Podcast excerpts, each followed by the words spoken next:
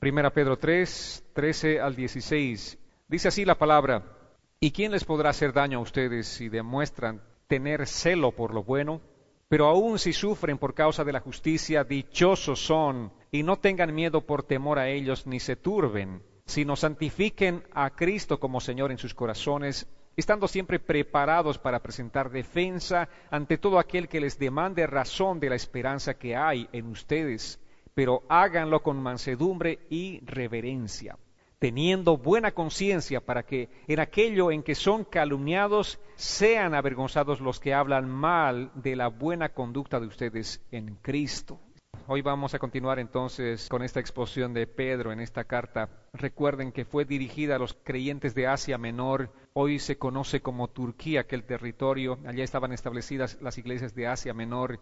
Y Pedro se dirigía a ellos y el motivo principal de esta carta es alentarlos a ellos porque estaban sufriendo persecución y hostilidad constantes por causa de su fe en Jesucristo.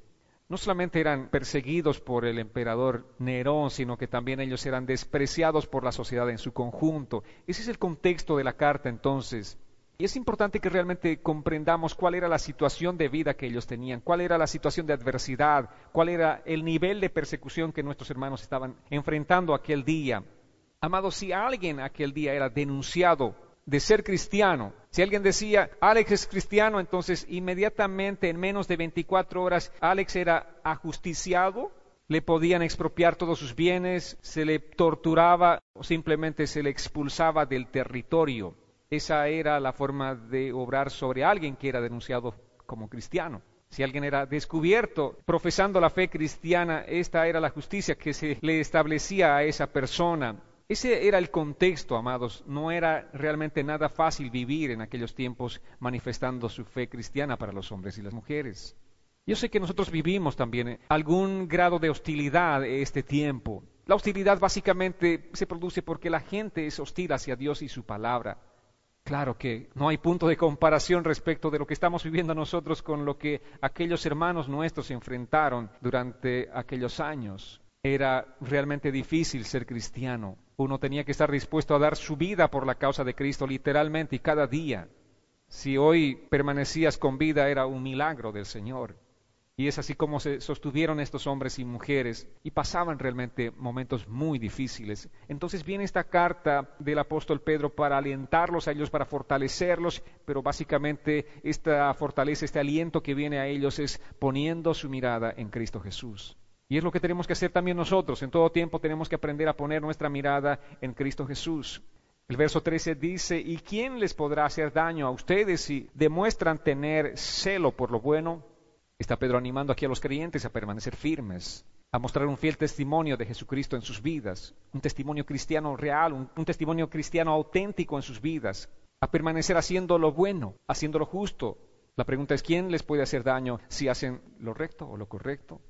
Hablemos en el ámbito nuestro. ¿Somos guardados o no somos guardados cuando hacemos lo correcto? Pero si no hacemos lo correcto, obviamente estamos viviendo en un peligro, ¿verdad? Si infringimos las leyes, eh, si no pagamos impuestos, si engañamos al Estado, esta promesa no se va a aplicar a nosotros, sino que estaremos expuestos ante una situación inminente de peligro. Ahora, para aquellos cristianos, hacer el bien no era garantía de protección contra el mal. También entregamos este principio a nuestros días. No es porque tú hagas lo correcto, no es porque tú hagas siempre el bien, que Dios está obligado a cumplir todos tus deseos. Mucha gente piensa eso, yo hago el bien y Dios va a cumplir todos mis deseos. Es incomprensible para nosotros como creyentes que alguien, por ser fiel a su fe en Jesucristo, sea maltratado por el mundo. No eran gente que engañaba al Estado o a su prójimo, no había algo malo en sus acciones, eran gente buena en todos los niveles de lo que esta palabra puede implicar, ¿no es cierto? Eran correctos, eran justos, sin embargo estaban siendo maltratados. ¿Cuál era la situación? ¿Por qué el mundo los aborrecía? ¿Por qué la gente de su entorno los maltrataba? Simplemente por su fe en Jesucristo. Entonces la pregunta surge, ¿por qué sufren los genuinos creyentes en Jesucristo? Y la respuesta es simple, porque vivimos en un mundo caído. El mundo en el que vivimos es un mundo que odia la luz de Dios, odia la luz de la palabra del Señor. Entonces, cualquier persona que abrace la luz de Dios, la palabra de Dios, también va a ser odiado por el mundo. Sigamos en el verso 14, dice, pero aun si sufren por causa de la justicia, dichosos son, y no tengan miedo por temor a ellos, ni se turben. Primeramente les ha dicho, ¿quién les va a hacer daño si ustedes están cumpliendo toda la justicia? Pedro va un poco más adelante, les dice, está bien, entendemos el contexto, que el hacer el bien no es suficiente, son ciudadanos ejemplares ustedes, pero la gente los va a odiar y por supuesto el gobierno los va a perseguir por simplemente ser cristianos. Por eso les dice, pero aún si sufren por causa de la justicia, dichosos son. El ser ciudadanos que hacían las cosas correctas no nos libraría a ellos de sufrir. El hecho de hacer cosas buenas en este mundo no nos va a evitar el sufrimiento a nosotros. Y mucho más, a medida que pase el tiempo, los sufrimientos por ser cristianos irán en aumento. Las leyes irán cambiando. El panorama mundial irá cambiando. La situación será un poco más difícil para un verdadero creyente mantenerse siendo creyente. Eso es lo que va a acontecer, amados. Eso es lo que dice la palabra que va a acontecer. Entonces, es en este sentido que nosotros tenemos que prepararnos. Y esta carta de Pedro, así como era de aliento para los hermanos que estaban sufriendo persecución en aquel tiempo, en el primer siglo, también son de aliento para nosotros y son como un terreno preparatorio. Prepárense para lo que viene más adelante. Hasta la semana pasada hemos hablado acerca de la sujeción, pero a partir del verso 13 Pedro empieza a hablar del contexto de la persecución. Nosotros como creyentes seremos perseguidos. ¿En qué contexto? Y aquí está exponiéndonos muy bien Pedro. Pedro les dice, ustedes son dichosos si sufren por causa de la justicia. Una cosa es sufrir como malhechores. Si no pagaste tus tarjetas de crédito, seguro que estarás en muchos problemas. Si no pagaste en la corte una multa de tránsito, ten por seguro que te están buscando. Y no con una carta de felicitación, sino con algo que va a ser realmente complicado para ti. Te estás complicando las cosas. Si uno está obrando al margen de la ley, si está, por supuesto, haciendo las cosas malas, va a sufrir consecuencias. Pedro no está hablando acerca de ese tipo de consecuencias, sino está hablando acerca de sufrir por la causa de Cristo, por causa de la justicia. Dice, pero aún si por actuar con rectitud han de sufrir, dichosos son ustedes. Si nos maltratan a pesar de que nosotros estamos actuando con rectitud en esta sociedad, es porque ellos nos detestan. ¿Y por qué nos detestan? Nos detestan debido a nuestra fe en Jesucristo. Ellos detestan la verdad que proclamamos. ¿Y cuál es la verdad que proclamamos? Es la verdad de Cristo, es la verdad de la palabra de Dios. Y la gente detesta la verdad de la palabra de Dios. La gente detesta escuchar estas verdades. ¿Por qué? Porque vivimos en un mundo de relativismo. ¿Qué significa eso? Que si para ti algo es bien, está bien, si para el otro es mal, está bien. Pero la palabra de Dios, por supuesto que no va a agradar a estos hombres y mujeres que abrazan esa filosofía del relativismo, porque la palabra de Dios a lo malo llama malo y a lo bueno llama bueno. Y si tú proclamas esta verdad de la palabra de Dios, vas a enfrentarte con el mundo, vas a chocar. El mundo se va a enojar porque tú proclames la verdad de Cristo. Se va a enojar contigo. Y esta situación, como les digo, va a ir en aumento. Lo que estamos viendo ahora todavía no es nada en comparación a lo que vamos a ir viendo posteriormente. A medida que pase el tiempo, a medida que pasen los años, esta hostilidad va a crecer hacia los cristianos que predican la palabra del Señor. Entonces, ¿dónde estarás tú? ¿Cuál será tu posición? ¿No predicar la palabra porque no quieres ofender a la gente o seguirás proclamando la verdad de la palabra de Dios? Si tú decides seguir predicando la palabra del Señor, proclamando la palabra del Señor, vas a tener muchos enemigos. Vas a ser odiado, vas a ser aborrecido por la gente. Y esa gente puede ser gente de tu misma familia, que no son creyentes, te van a aborrecer. Juan 10, 31 al 33. Dice así la palabra del Señor. Los judíos volvieron a tomar piedras para tirárselas. Entonces Jesús les dijo, les he mostrado muchas obras buenas que son del Padre. ¿Por cuál de ellas me apedrean? Los judíos le contestaron, no te apedreamos por ninguna obra buena, sino por blasfemia y porque tú siendo hombre te haces Dios. Jesús les dice a los judíos que Él era el Hijo de Dios. Él vino a, decir la verdad, porque Él es la verdad. Pero la gente no quería escuchar la verdad. No quería escuchar la verdad de la revelación de Jesús. Y ellos, a pesar de ver las obras que acompañaban a Jesús como el Hijo de Dios o como el Mesías, Él hacía obras del Mesías. Obras que eran irrefutables, porque ningún hombre podía hacer esas obras que Él hacía. Sin embargo, asimismo ellos querían apedrearlo, porque no les estaba gustando escuchar la verdad que Jesús les estaba diciendo. No querían escuchar la verdad sobre Jesús. ¿No les parece que estamos viviendo en tiempos similares también ahora? La gente quiere o no quiere escuchar la verdad sobre Jesús. No, nosotros vivimos en una sociedad similar a aquella, amados, donde la gente quiere recibir los beneficios que Cristo ofrece, pero no quiere escuchar la verdad que Él enseña. Solamente quieren beneficios, pero no quieren escuchar la verdad. Pero ¿qué es lo que va a salvar finalmente a las personas? No es ser sanados físicamente, no es recibir un milagro físico, no. Sino es escuchar la verdad de su Evangelio, recibir en nuestro corazón y aceptar ese Evangelio y seguir ese Evangelio. Todo cristiano comprometido con Cristo va a sufrir hostilidad de la gente porque la gente rechaza a Cristo. Si a Cristo lo rechazaron también, a ti te van a rechazar.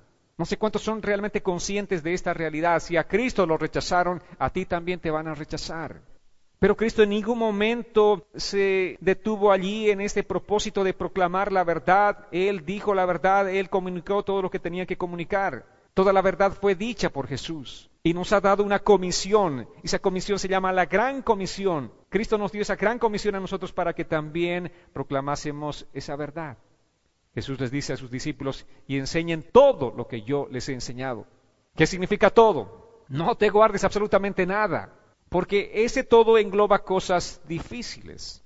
Ese todo no solamente son las promesas maravillosas que el Señor tiene para nuestras vidas, pero también hay demandas difíciles. Y nosotros tenemos que hablar todo el mensaje de Jesucristo. Porque de otra manera nos estamos constituyendo en malos mensajeros, en mensajeros infieles, no fieles, sino infieles de Cristo. Y Cristo no tiene nada que ver con los infieles. Piensen ustedes, nadie hizo tanto bien en este mundo y a cambio recibió tanto mal. ¿Quién hizo tanto bien al mundo y recibió tanto mal? Él es Jesús. Imagínense si lo aborrecieron a Jesús después de tanto bien que hizo, ¿qué va a pasar con nosotros? Que no hacemos ni el 1% del bien que Jesús hizo. Vayamos a 2 Timoteo capítulo 3 verso 12. Aquí la palabra dice, en verdad todos los que quieran vivir piadosamente en Cristo Jesús serán perseguidos. ¿A cuántos les gustan las promesas de Dios? ¿Les gusta o no les gustan las promesas de Dios? Ay, las promesas bonitas, ¿no? Es así. Pero aquí tenemos una promesa del Señor. Les estoy prometiendo a ustedes, amados discípulos, nos dice Jesús, en verdad todos los que quieren vivir piadosamente en Cristo Jesús serán perseguidos. Si podemos anotar, todos serán perseguidos. No hay una condición. Todos los que quieran vivir piadosamente en Cristo Jesús serán perseguidos. Si tú quieres vivir piadosamente en Cristo Jesús, vale decir amando a Cristo, amando la palabra, viviendo una vida rendida a Cristo enteramente, serás perseguido. Yo sé que estas son las promesas de las que no queremos decir amén. Si ponen algo así bonito, bien creado en Facebook y ponen, digan amén, los que creen esta palabra, nadie le va a poner amén o un like. Pero esta es la promesa del Señor. Claro, vivimos en un tiempo donde no se predican estas verdades. Pero ¿qué nos dice Jesús? Que prediquemos y enseñemos todo lo que Él nos ha enseñado. No podemos solamente predicar las cosas bonitas o las cosas fáciles, sino tenemos que predicar todo el consejo. Amados, si nosotros reflejamos el carácter de Cristo, todos recibiremos algo de la hostilidad que Él, que Cristo recibió. Ninguno de nosotros recibirá toda la hostilidad que Él recibió porque es imposible que nosotros recibamos toda la hostilidad que cayó sobre Cristo, pero todos recibiremos parte de esa hostilidad. Todos sufriremos, no tanto como Él sufrió, pero sufriremos. En Juan capítulo 15, versos 18 y 19 dice la palabra, si el mundo los odia, sepan que a mí me ha odiado antes que a ustedes. Si ustedes fueran del mundo, el mundo amaría lo suyo, pero como no son del mundo, sino que yo los escogí de entre el mundo, por eso el mundo los odia. ¿Saben ahora la razón por qué el mundo los odia o por qué los va a odiar? Aquí está la razón, aquí está la explicación del por qué. Pero primeramente dice, sepan, si el mundo los odia, sepan que me ha odiado a mí antes. Él fue el ejemplo en todo, también en los sufrimientos. Si fueran del mundo, el mundo los amaría, porque el mundo ama lo suyo. El mundo ama aquello que se parece al mundo. Y lamentablemente muchos cristianos se parecen mucho al mundo. Nada a Cristo y mucho al mundo. Y por supuesto que son aceptados y son amados por el mundo, porque el mundo siempre ama lo suyo. Reconoce lo suyo, aplaude a lo suyo, congratula a los suyos, y los cristianos, bueno, los llamados, supuestos llamados cristianos que se parecen al mundo son aceptados, encajan perfectamente en el molde del mundo. Pero aquel que es de Cristo y vive como Cristo será odiado por el mundo, será rechazado por el mundo. ¿Por qué el mundo los odia? Porque dice Jesús, yo los escogí de entre el mundo, por eso el mundo los odia. Pedro sigue diciéndonos, pero aún si sufren por causa de la justicia, dichosos son. Regocíjense, dice Pedro, es la palabra dichoso, ser bienaventurado, ser feliz o muy feliz. Regocíjate si sufres por Cristo, porque dichoso y bienaventurado eres, eres muy feliz. Toda persona que es o sufre en este caso por causa de la justicia de Cristo, dice, es bienaventurada, es inmensamente feliz. Y es así como el apóstol Pedro está alentando aquí a los cristianos, está confortando con estas palabras. Dice, no tengan miedo por temor a ellos, ni se turben. ¿Cómo así? Tengo un gobernador llamado Nerón, el emperador, que es cruel. De hecho, mucha gente, los historiadores dicen que esta es la figura perfecta del anticristo. Y ellos estaban viviendo en ese contexto. Y Pedro les dice, no tengan miedo. No tengan miedo por temor a Nerón, ni a la gente del imperio romano, ni a la sociedad en la que ustedes viven. Ni se turben. ¿Cómo podemos decir no te turbes? ¿Cómo podemos decirle no tengas miedo si están siendo torturados, asesinados todos los días? ¿Cómo poder decir a esa iglesia no se turben, no tengan miedo? ¿Saben qué? Hay palabras realmente que fortalecen nuestras vidas. Y si nosotros realmente ponemos a Dios en primer lugar en nuestras vidas, ahí entenderemos que no vamos a temer. No tememos a la gente porque Dios está con nosotros. Esa es la razón. Jesús decía también, no teman a los que matan el cuerpo, porque solamente eso pueden hacer, matar tu cuerpo porque tu alma es de Dios y no van a matar tu alma. La palabra muerte o matar significa separación y jamás tu alma podrá ser separada de Dios. Entonces, ¿qué vas a temer? ¿A Nerón? No. ¿A los hombres que quieren matarte? No. No hay temor. Jeremías capítulo 20, verso 11 dice, no obstante, el Señor está a mi lado como un gran guerrero. Ante Él mis perseguidores caerán. No pueden derrotarme. Fracasarán y serán totalmente humillados nunca se olvidará su deshonra. Aquí tenemos una promesa maravillosa del Señor. El Señor está a mi lado como un gran guerrero. Él es ese gran guerrero que está a tu lado. Y aun el día que te maten, te corten la cabeza, Él estará a tu lado, preservando tu alma, que vive y vivirá eternamente con Él, con Cristo. Entonces, ¿a qué podemos temer? ¿Qué es lo que más temes de la gente? Este día analicémonos cada uno de nosotros. Y la pregunta para ti es, ¿qué es lo que más temes de la gente? Muchos tienen temor de ser rechazados. Muchos tienen temor de perder a sus amigos, de ser rechazados por sus amigos, de ser rechazados por su familia, de ser rechazados por sus conocidos debido a su fe en Cristo. Si yo me comprometo mucho con Cristo, mis amigos me van a rechazar, mi familia me va a rechazar. Entonces por eso la gente no se compromete con Cristo, solamente pone un piecito ahí y el otro está bien anclado en el mundo, porque no quieren perder totalmente a Cristo, pero tampoco quieren perder al mundo. Un pie en Cristo, otro pie en el mundo. ¿Saben qué significa según Apocalipsis? Tibieza. Y a los tibios, dice el Señor, los vomitaré de mi boca.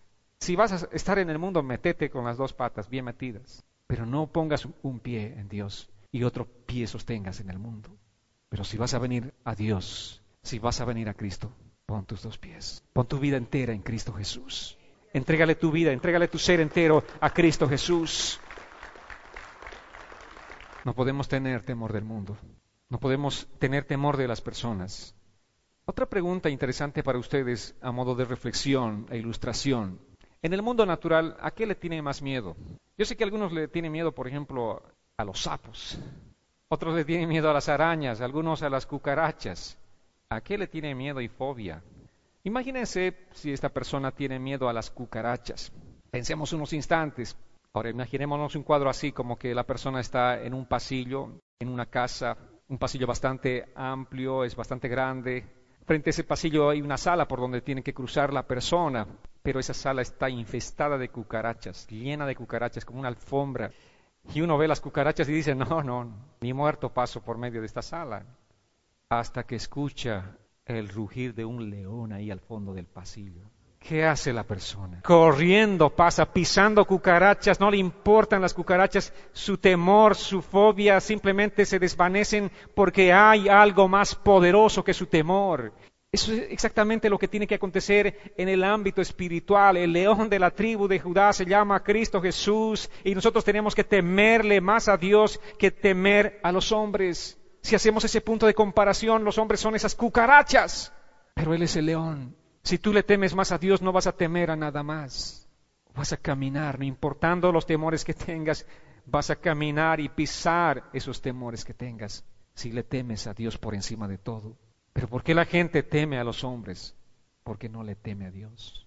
Porque no le teme a Dios. Esa es la razón. Por eso Pedro dice, no tengan miedo por temor a ellos, ni se turben. Frecuentemente nosotros pecamos porque queremos agradar más a la gente en lugar de agradar a Dios. Aún como creyentes estamos buscando agradar a la gente y no estamos agradando a Dios. El verso 15 sigue diciéndonos, No tengan miedo por temor a ellos ni se turben, sino santifiquen a Cristo como Señor en sus corazones. En lugar de temer a la gente, dice Pedro, santifica a Cristo en tu corazón. Ahora, ¿qué significa esta expresión santifica a Cristo en tu corazón? Esta palabra que aquí aparece como santificar significa tener temor o reverencia de Cristo en tu corazón. Ten temor de Dios, ten temor de Cristo en tu corazón. Tú decides honrar a Dios en una situación de tentación, por ejemplo, cuando eliges hacer lo correcto, lo bueno a la luz de la palabra de Dios, en lugar de ceder a la presión de la gente. Estoy ante una gran tentación. ¿Temo a Dios o quiero ceder, congraciarme con la gente? Gente que obviamente no conoce a Dios, gente del mundo. Muchos cristianos se están congraciando con la gente del mundo en lugar de hacer lo correcto ante los ojos de Dios. ¿Qué significa? No están santificando a Cristo en sus corazones. A eso es a lo que se está refiriendo Pedro más bien con esta expresión de santificar a Cristo en nuestros corazones. Tenemos que honrar a Cristo nosotros ante todas las circunstancias que estamos enfrentando en la vida, ante la presión de la gente, ante la presión de tus amigos, de tu propia familia que no es creyente. Haz lo correcto a la luz de la palabra del Señor. Santifica a Cristo en tu corazón.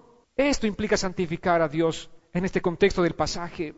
Aunque sufras afrenta o menosprecio por hacer lo correcto, decide santificar a Cristo, honrar a Cristo es la otra palabra que vendría a significar santificar. Un sinónimo de esta palabra santificar en este pasaje de la Escritura es honrar a Cristo. Dale honra a Cristo. Honra primeramente a Cristo.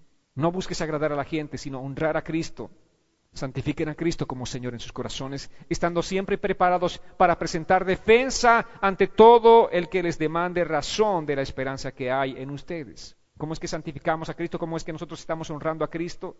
En nuestros corazones, estando siempre preparados para presentar defensa ante toda persona que demande razón de la esperanza que hay en ustedes, dice aquí. Cuando tú no cedes a la presión de la gente en algo que es ofensivo a la santidad de Dios, ahora tienes que estar preparado para presentar defensa porque la gente va a demandar razón de ti. Tenemos que tomar en cuenta este aspecto, amados. No cedamos a la presión de la gente en aquello que sea ofensivo a la santidad de Dios. Y segundo acto, prepárate porque la gente va a decir, ¿por qué tú no haces eso? La gente, tu trabajo, tus amigos, tus familiares te van a preguntar, ¿por qué ya no haces aquellas cosas que antes hacías con nosotros? Si tú eras el primero en alistarte en las fiestas donde todo el mundo se embriagaba, ¿por qué no?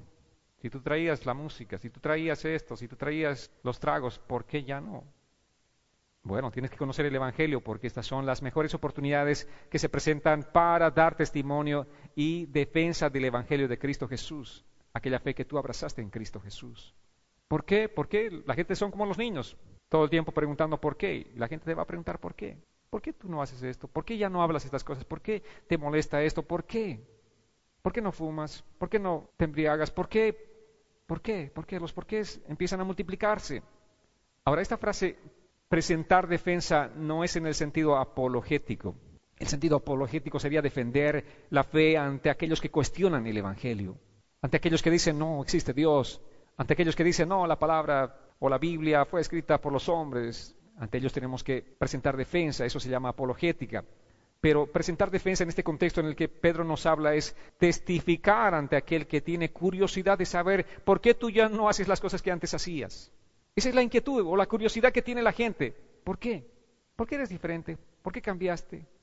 ¿Por qué ya no sales con nosotros? Bueno, si tú eras uno de esos amigueros que salías con tus amigos cada fin de semana, te ibas a emborrachar y te olvidabas de tu familia, ahora la gente te va a decir, ¿por qué? ¿Por qué ya no? O si alguien te insulta y tú respondes con palabras de bendición, la gente va a decir, hey, ¿por qué? ¿Qué pasó? ¿Qué te pasó?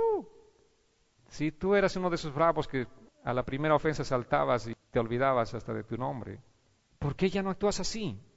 Hay muchas razones entonces por las que las personas van a empezar a cuestionar tu forma de ser y tendrán esa inquietud, ¿por qué? Ya no, algo pasa contigo, que está llamando poderosamente la atención de esa persona. Como les decía, este es un momento oportuno para dar testimonio de tu fe en Jesucristo, de presentar esa defensa del Evangelio, de hablar, de, exponer, de testificar del Evangelio de Cristo. Pedro dice entonces, para presentar defensa ante todo aquel que les demande razón de la esperanza que hay en ustedes. ¿Por qué es diferente ahora en nosotros? Porque obviamente Cristo ha cambiado nuestra naturaleza. Ya no somos esos bravucones, ya no somos esa gente que quiere deshacer a puños al primero que de pronto le diga algo ofensivo o cometa una acción ofensiva contra uno. Uno cambió. No es que uno cambió realmente, más bien Cristo nos cambió. De adentro para afuera Cristo nos cambió, nos transformó. Mucha gente te dirá, pero ¿por qué ya no? No sé, yo, yo mismo no sé, yo no hice ningún esfuerzo yo mismo. Tú tienes que darle la gloria a Dios. Es Dios el que me cambió. Él es. Mucha gente alguna vez me preguntaba, ¿y, tú siempre eras así desde niño? Uy, desde niño tengo un récord bastante difícil. Era peleador. Muchas horas de mi recreo me las pasaba ahí castigado por pelear. Dios cambia las vidas, Dios cambia, transforma. Y eso es lo que tenemos que nosotros testificar, del cambio que Cristo operó en nuestras vidas. Así tenemos que presentar defensa ante todo el que demande razón de la esperanza que hay en nosotros los creyentes. Tú no respondes mal por mal porque tienes esperanza de las promesas de Jesucristo. Tú no actúas como el mundo actúa porque tú tienes ahora esperanza en Jesucristo. Tu mente no está puesta en buscar satisfacción pasajera porque mucha gente encuentra esa satisfacción pasajera, por ejemplo, en la venganza. Me hiciste esto, me la vas a pagar. ¿Qué está buscando? Una satisfacción pasajera. Mi satisfacción es que tú sufras porque me hiciste sufrir. Esa es una satisfacción pasajera, esa es la manera de ver del mundo. La manera de actuar del mundo es así, amados. Pero tu mente y tu corazón ahora están puestas en la esperanza en Jesucristo. La esperanza que tienes y que tenemos nosotros como creyentes es la esperanza de recibir el galardón completo de Cristo. Cada uno de nosotros como creyentes tenemos que ser conscientes de que un día vamos a recibir el galardón de Cristo. Y dice la palabra que nosotros daremos cuenta de todo lo que decimos y hacemos de todos tus hechos como cristiano. Este juicio no es un juicio para condenación, pero es un juicio para recibir el galardón de Cristo por todo. A ti se te ha dado muchas cosas y de eso vas a dar cuentas a Cristo. Cada cristiano. Oh, el Señor me dio tantos dones y yo no usé nada. Vas a dar cuenta de eso.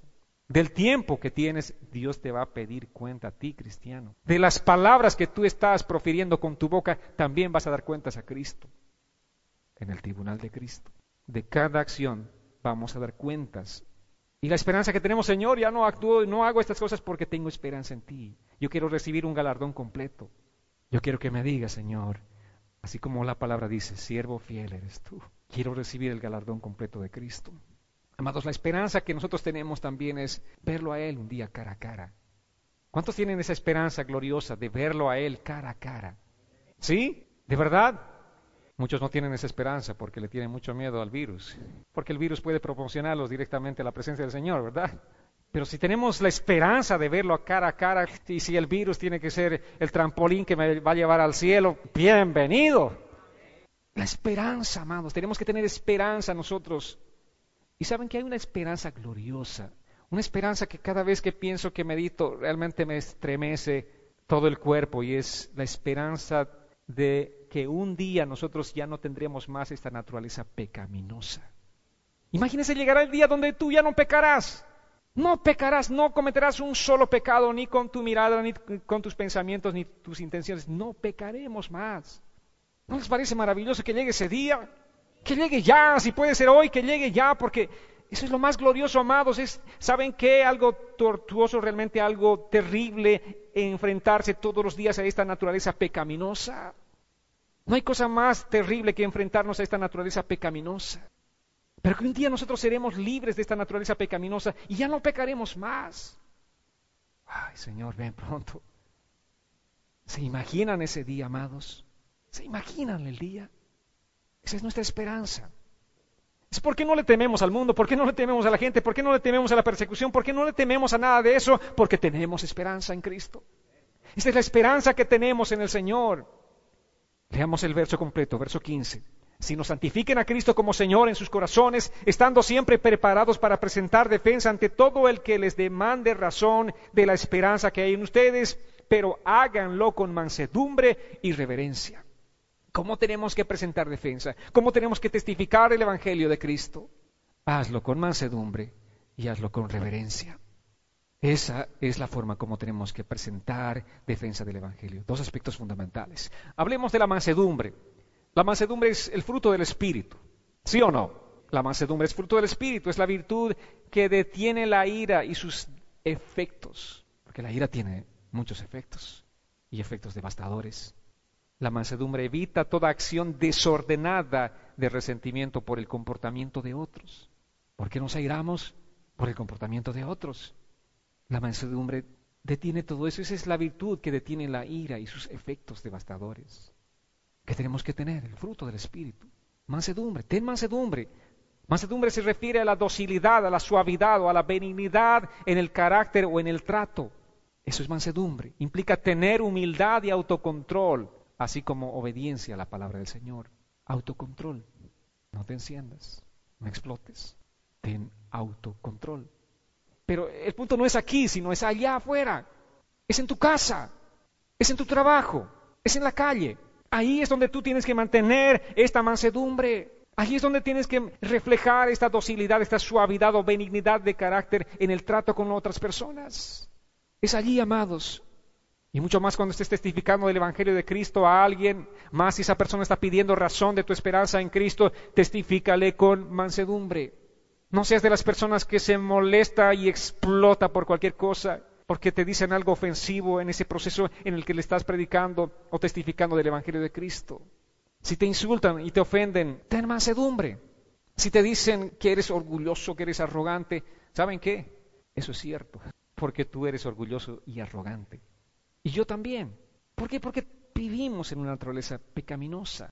Por eso anhelamos el día en el que ya no pecaremos más. Por eso aguardamos esa esperanza gloriosa de la venida de nuestro Señor Jesucristo, porque allí ya no pecaremos más. Entonces todo lo que te digan, todavía la gente es benigna, a pesar de los muchos insultos. A pesar de todo lo que la gente diga, todo lo malo que diga la gente, todavía la gente sigue siendo benigna, porque no nos están diciendo realmente todo lo que somos nosotros. Porque somos eso y, mucho más. Somos eso y mucho más amados. Pero eso sí, no permitas que nadie hable mal para Dios, ni nadie hable mal para la palabra del Señor. Allí sí tú tienes que acabar la conversación. Hasta aquí llegamos. No más. Ok, basta. No voy a permitir que ofendas a Dios. A mí puedes ofenderme, pero no a Dios. De mí puedes decir cualquier cosa, pero no de la palabra de Dios. Allí es donde se corta la conversación, allí se acaba la conversación. Si alguien ofende a Dios o alguien ofende la palabra de Dios. Esa tiene que ser nuestra actitud, esa es la reverencia que nosotros le debemos a la palabra del Señor. Por eso Pedro dice, háganlo con mansedumbre y reverencia. Pedro dice que debemos tener reverencia a Dios, tenemos que tener reverencia por la palabra de Dios cuando estemos testificando a la gente. Debes saber que Dios está a tu lado cuando testificas el Evangelio. Cuando tú estás hablándole a alguien del Evangelio, ¿saben qué? Dios está mirándote. A ver, Alex. Bueno, ahí lo pongo de ejemplo. ¿Qué dices? ¿Y cómo creen que Dios está diciendo, mm, así es, así es? O está diciendo, no, no, no, no. Estamos delante de Dios. Estamos en presencia de Dios cuando estamos predicándole a alguien el Evangelio.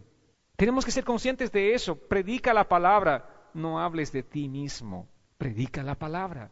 Porque testificar significa hablar, que tú eres testigo de alguien. ¿Qué hicieron los discípulos cuando empezaron a predicar el Evangelio? Ellos dieron testimonio de Cristo.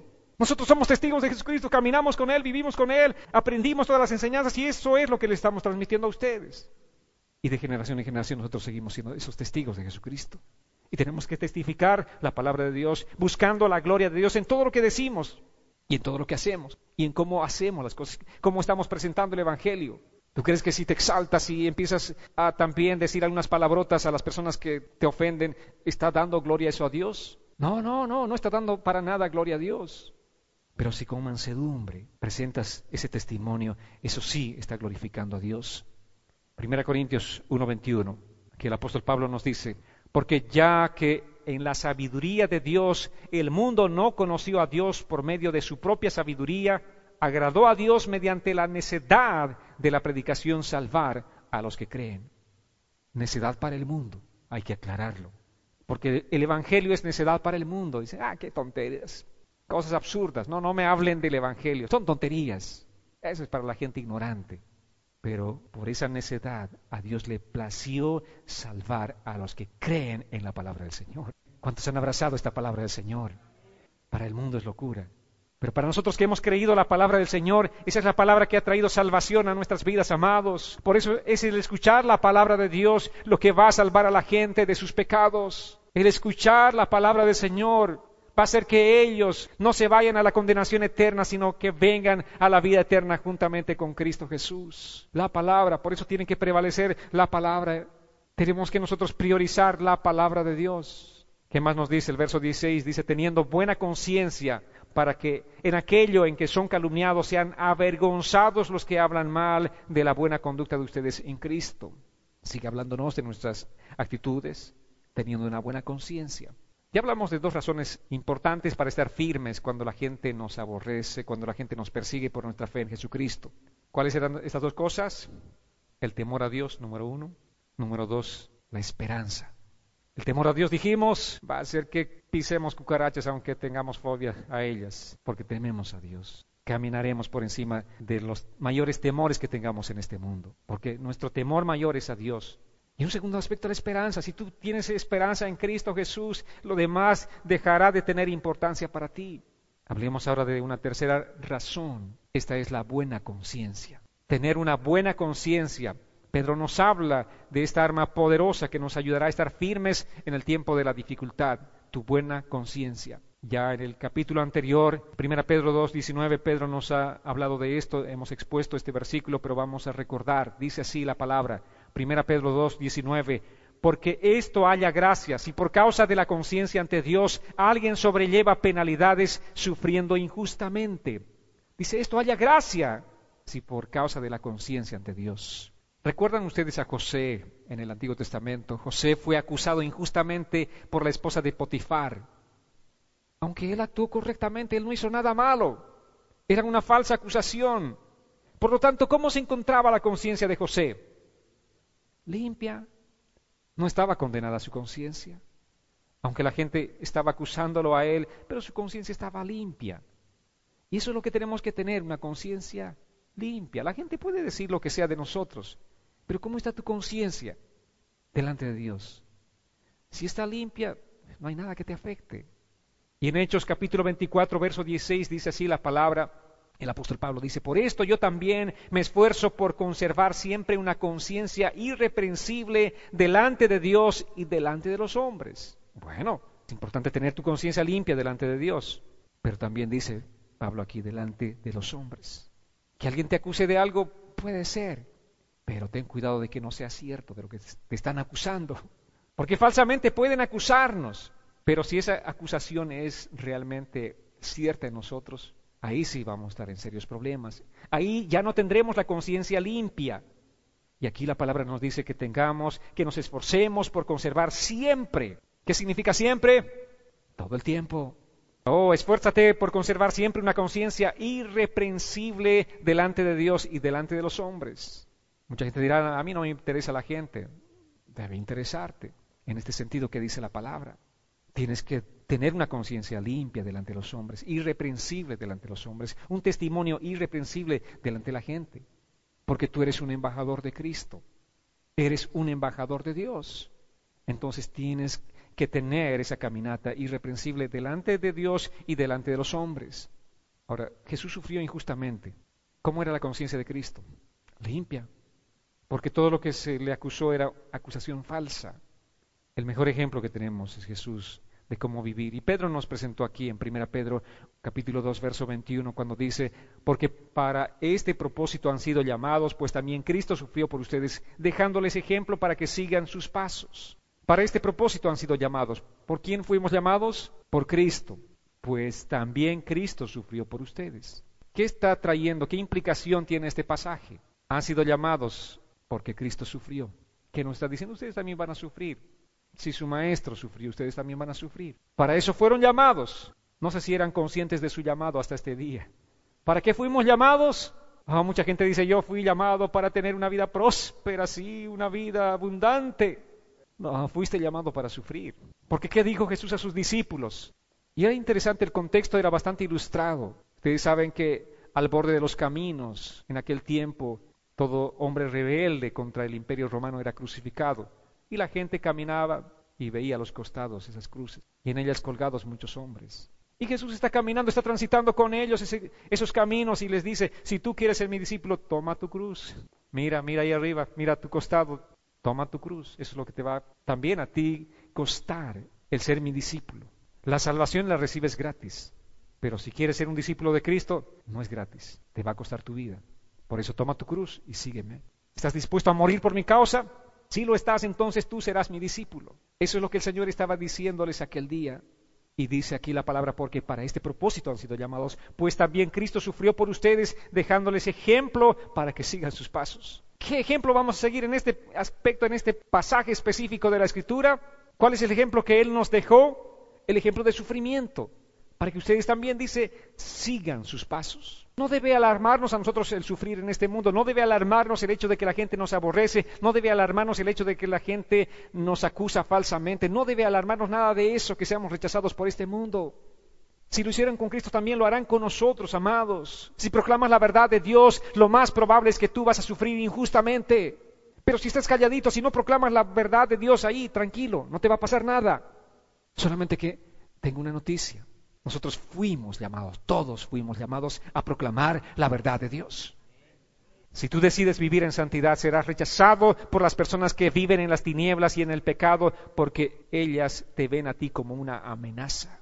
Si tú caminas en santidad delante de Dios, eres amenaza para la gente. No les hiciste ningún daño, no, no abriste la boca para nada, pero solamente el hecho de que tú vivas en santidad se convierte en una amenaza para la gente que aborrece a Dios y ama el pecado. Esa es la situación, esa es la, realidad, amados. ¿Cuántos recuerdan su época escolar, cuando estaban en la escuela? Y en la escuela había muchos que eran rechazados por la mayoría simplemente por ser estudiosos. Y a estos pocos estudiosos se les llamaba los nerds. Y se burlaban de ellos solo por qué? Porque eran estudiosos, responsables. Y los demás eran unos vagos. Pero los vagos aborrecían a estos estudiosos solo por ser estudiosos. Si tú decides brillar con la luz de Cristo en tu vida, tu luz y tu santidad son una amenaza para la gente que ama las tinieblas. Siguiendo el mismo ejemplo, te van a insultar o decir muchas cosas simplemente porque tú decides vivir en santidad. Y vas a ser rechazado y la gente te va a hacer bullying. La gente se va a burlar de ti solamente porque tú decidiste vivir en santidad.